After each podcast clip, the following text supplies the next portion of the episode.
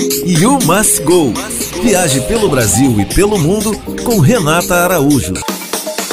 Olá, falo com você direto de Taormina, uma das cidades sicilianas mais famosas e que ficou ainda mais conhecida depois da série White Lotus.